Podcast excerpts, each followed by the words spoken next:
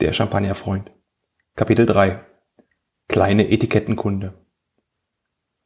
Nachdem wir uns in der letzten Folge hauptsächlich mit dem Spaß an Äußerlichkeiten befasst haben, geht es diesmal genauso weiter.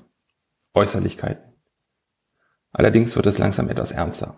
Anders als Fragen nach der Glasdicke oder wie groß das Schwert zum Enthaupten der Flasche sei, gibt es durchaus ernstzunehmende Äußerlichkeiten. Die Rede ist natürlich von dem Element, welches uns zuerst ins Auge sticht welches die Kommunikation mit dem Konsumenten aufnimmt und welche uns Trinker als erstes an die Hand nimmt. Die Rede ist vom Etikett.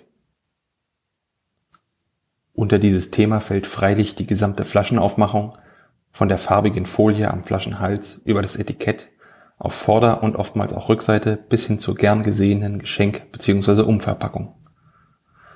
Fangen wir also mit letzterer an, denn die äußere Verpackung drängelt sich natürlich vor das eigentliche Etikett. Manch Flasche kommt freilich ganz ohne weitere Verpackung. Dazu gäbe es also wenig zu sagen. Dankenswerterweise sind gerade die großen Hersteller, besonders bei den großen Weinen, relativ großzügig und sparen bei der schnöden Schachtel nicht an Aufwand. Vom einfachen, aber elegant designten Pappkarton bis zur Holzkiste, von der praktischen Kühlmanschette bis zur Hyper-Retro-Strohumwicklung ward schon alles gesehen. Die Prestigeweine kommen meist im Prestigekarton je nach Hersteller gülden beschriftet und samtig ausgekleidet oder in der Holzvariante mehr royale Schatztruhe als Weinkiste. Gut behütet wartet nur die Flasche auf uns. Ein Hinweis zur Flaschenform. Gerade in der Champagne ist es verbreitet, eigene Flaschenformen zu verwenden, gerade bei den hochpreisigen Produkten in einem eh schon hochpreisigen Segment. Die Prestige Cuvée eines Herstellers schaut gerne mal aus einer besonders ansprechenden Flasche heraus, die von der üblichen Schaumweinflaschenform abweicht. Das hat genau einen Zweck. Es schaut halt gut aus. Und eine besondere Form bei einem besonderen Wein bleibt auch besonders in Erinnerung. wenn wir die äußere Verpackung, ob Schatulle oder Schachtel, geöffnet haben, ziehen wir die Flasche meist heraus und das erste, was uns anschaut, ist der obere Teil mit Folie umwickelt. Falls Sie Ihr Blubberwasser in Frankreich kaufen, finden Sie ganz zu oberst auf der Flasche übrigens den kleinen Steueraufkleber mit der Marianne im Zentrum in etwa das französische Äquivalent zum bundesdeutschen Pleitegeier. Der Frankreicher Reisende kennt das Siegel von jeder verschlossenen Pulle Wein. Auf dieser Folie am Flaschenhals steht nun oft der gehegte und gepflegte Name des Produzenten, weithin vom Glanz und Ruhme seiner Erzeugnisse kündend. Hersteller, die wenig bis gar keinen Ruhm an ihrem Namen zu haften haben, schreiben deshalb auch gewöhnlich in dicken Lettern das Wort Champagne auf den Flaschenhals, damit auch der Letzte merkt, womit er es hier zu tun hat. Manch ein Produzent hat für seine Produktpalette einen Farbcode entwickelt, der für die obere Folie genutzt wird. Aber diese Farben sind komplett herstellerspezifisch und ohne Allgemeingültigkeit. Der Informationsgehalt der Flaschenhalsfolie ist demnach äußerst begrenzt. Wir einigen uns also, dass sie zum Aufreißen da ist. Kommen wir zum eigentlichen Etikett. Zum Design kann man kaum etwas sagen, denn wie üblich ist hier wieder von allem etwas dabei. Super traditionell, pseudo-traditionell, retro, Elegant modern, hyper individualistisch. Hier findet jeder etwas. Einziger Trend scheint mir der sparsamere Umgang mit Gold zu sein, welches nicht mehr ganz so häufig auf voller Fläche eingesetzt wird. Ein Hang zur Bodenständigkeit findet sich bei manchem Winzerchampagner auch auf dem Etikett wieder, aber das ist nur konsequent. Interessant und relevant wird es jetzt beim Inhalt des Etiketts. Neben Herstellerlogo und Name und dem obligatorischen Wort Champagner finden sich aufgedruckt mal mehr, mal weniger Informationen, die nicht nur für den Weinfreak von Bedeutung sind. Die gesetzlichen Angaben wie Flüssigkeitsmenge, Alkoholgehalt oder enthält Sulfite in diversen EU-Sprachen kann man eigentlich getrost ignorieren. Der Alkoholgehalt liegt eh immer bei 12 oder 12,5 Prozent. Sulfite sind in praktisch jedem Wein enthalten und die Flüssigkeitsmenge ist standardisiert und lässt sich schon an der Flaschengröße erkennen. Das Wort Champagne belegt nur, dass es sich um einen Schaumwein aus der Champagne handelt, aber das wussten wir ja bereits. Langsam wird es interessanter, aber auch komplizierter, also gut aufpassen, liebe Hörer. Die Worte Rosé, Rosé de Signé und in einem Fall sogar Rosé de Blanc markieren die Flasche eines Rosé-Champagners. Auf anderen Flaschen finden sich hingegen die Begriffe Blanc de Blanc oder Blanc de Noir oder Varianten davon. All diese Begriffe, Rosé oder Blanc de, bezeichnen schlichtweg die Farbe des Weins, Rosé oder Weiß. teilweise mit einem für Kenner interessanten Hinweis auf die verwendeten Rebsorten. Blanc de Blanc vom Typus mehr schlank, Blanc de Noir eher das Gegenteil und Rosé eben mit roten Fruchtaromen. Aber wie immer gilt, Verallgemeinerungen sind wenig hilfreich. Es hilft nur Weine probieren und über die Zeit die Begriffe mit Inhalten in Verbindung bringen. Die Ortsangabe, sofern sie denn neben der gesetzlich vorausgesetzten Herstelleradresse überhaupt auftaucht, ist für den Laien und selbst für den Weinfreak wenig hilfreich, es sei denn, man hat schon einmal alles probiert. Interessanter wäre vielleicht die Angabe Premier Cru oder gar Grand Cru, die gelegentlich auffällt. Man wähnt sich schon in exklusiver Gesellschaft, Leider, leider ist diese These nicht haltbar, denn Premier und Grand Cru sind gesetzliche Klassifizierungen der Weinberge einer Gemeinde.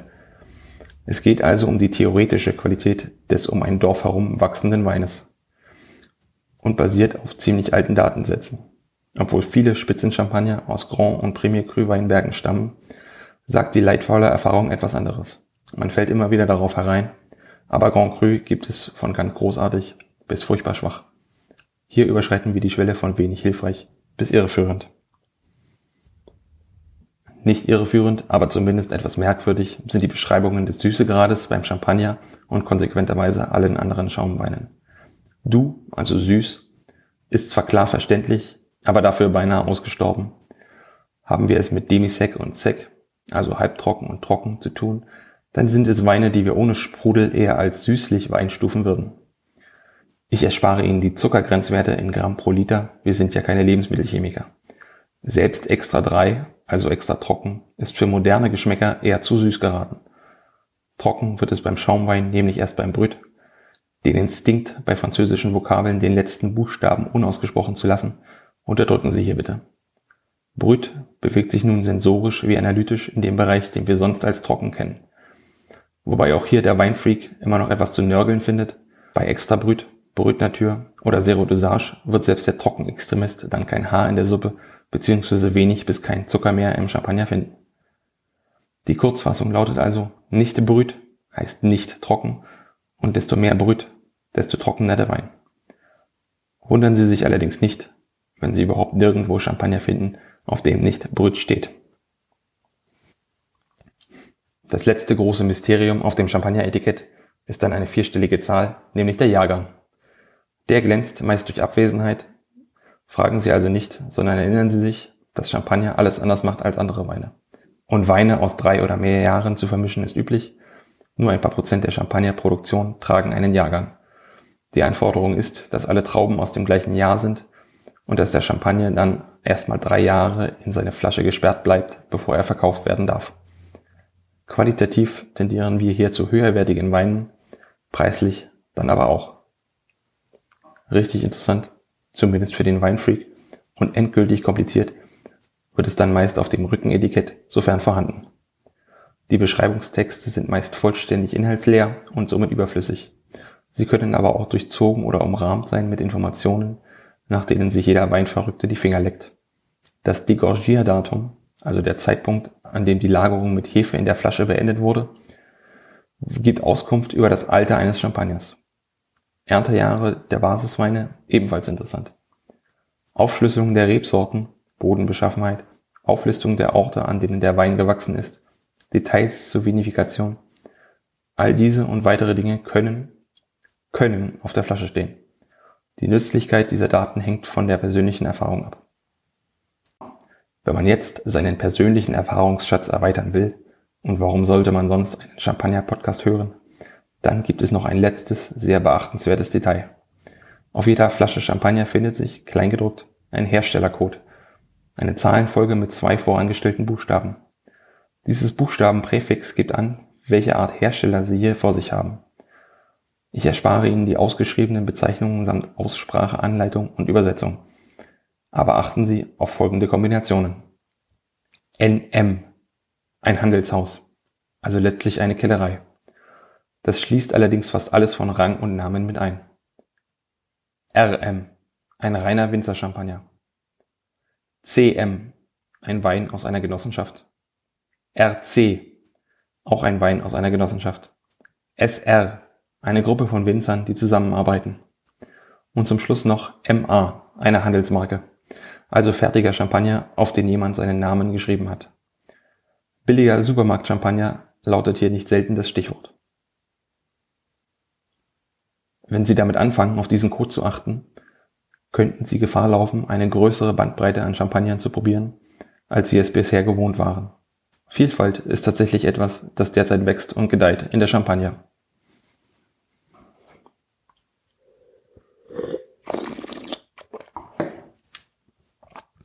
Als Champagner gibt es diesmal einen Problemfall. Allerdings ist nicht der Wein an sich problematisch. Der Wein ist einer meiner persönlichen Favoriten. Winterchampagner, also nach dem RM auf der Flasche suchen. Sieben Jahre Hefelager, was sehr lange ist für einen Champagner ohne Jahrgang. Am westlichsten Ende der Champagne angebaut, damit Pinot Meunier lastig. All das verrät uns das Etikett und verspricht einen interessanten Wein. Ich habe eine Flasche Françoise Bedel Entre Ciel Ether Extra Brut rausgekramt. Das letzte Mal als Geburtstagswein gab er sich als durchaus üppige, aber elegante Mischung aus Sauerteigbrot, Walnussschale und reifen Zitronen. Was recht komisch klingt, ergibt im Glas aber einen sehr lebendigen Wein, mit dem man sich auch einen Abend lang beschäftigen kann, wenn man denn solchen Beschäftigungen nachgeht. Und nicht nur die kräftige Farbe des Weins leuchtet einen an, auch das Etikett strahlt in voller Pracht. Oder strahlte. Das Problematische an diesem Problemfall ist nämlich der Etikettenwechsel. Weg von einem eigenständigen Etikett mit Charakter hin zu einem ästhetischen Totalschaden, zu Tode modernisiert. Der Franzose ist, was seine Weinetiketten angeht, gerne mal konservativ veranlagt. Das hätte auch hier nicht geschadet und modernisieren kann man auch behutsamer. Geschadet hat es dem Wein glücklicherweise nicht. Etiketten bleiben letztlich eine Äußerlichkeit.